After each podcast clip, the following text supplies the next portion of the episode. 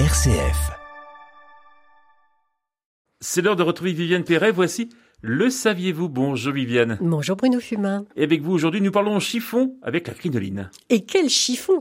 Car il fallait des mètres et des mètres de tissu pour la réaliser.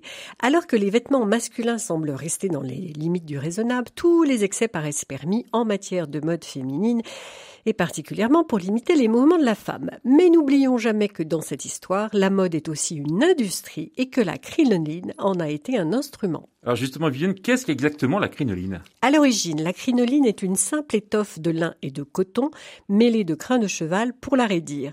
Puis, par extension, c'est un jupon porté entre 1840 et 1870. Et enfin, c'est une jupe ou une robe à la mode sous le Second Empire. La crinoline en tant que robe et mode du Second Empire nécessitait de reposer sur des cerceaux. Ces cerceaux étaient liés entre eux par des fils de fer. Il fallait, Bruno, plus d'une centaine de mètres de fils de fer pour la cage d'une crinoline.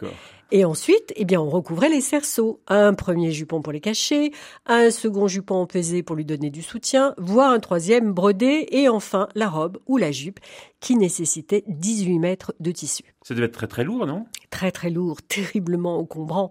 Mais paradoxalement, les crinolines jupe-cage métalliques du Second Empire sont un soulagement pour les femmes qui jusque-là, pour donner de l'ampleur démesurée à leur jupe, superposaient jusqu'à 7 ou 8 jupons. Inutile de préciser que cette mode était réservée à une élite parce qu'au quotidien, c'était invivable pour se déplacer.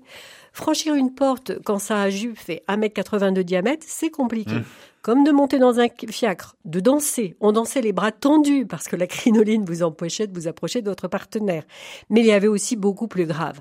À une époque où on se chauffait au bois, la jupe, en frôlant la cheminée, prenait feu et vous périssiez brûlé vive.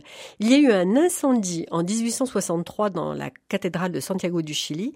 Le feu a pris et en raison des crinolines qui prenaient feu ou qui, en raison de leur dimension, obstruaient le passage des portes, le nombre de, de victimes a été terriblement élevé, plus de 2000 victimes. 1870 et la guerre franco-prussienne marque la fin de la crinoline, Viviane.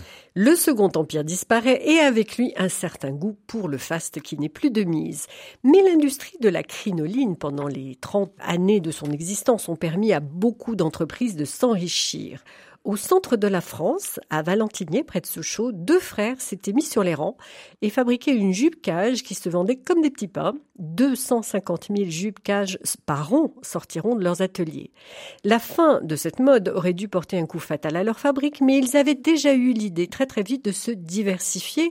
Après les accessoires ménagers, ils se lancent dans une autre invention en plein essor. Jules et Émile Peugeot délaissent alors la crinoline pour fabriquer des automobiles. Qui existe encore aujourd'hui. Merci Viviane Perret, on se retrouve la semaine prochaine. À la semaine prochaine.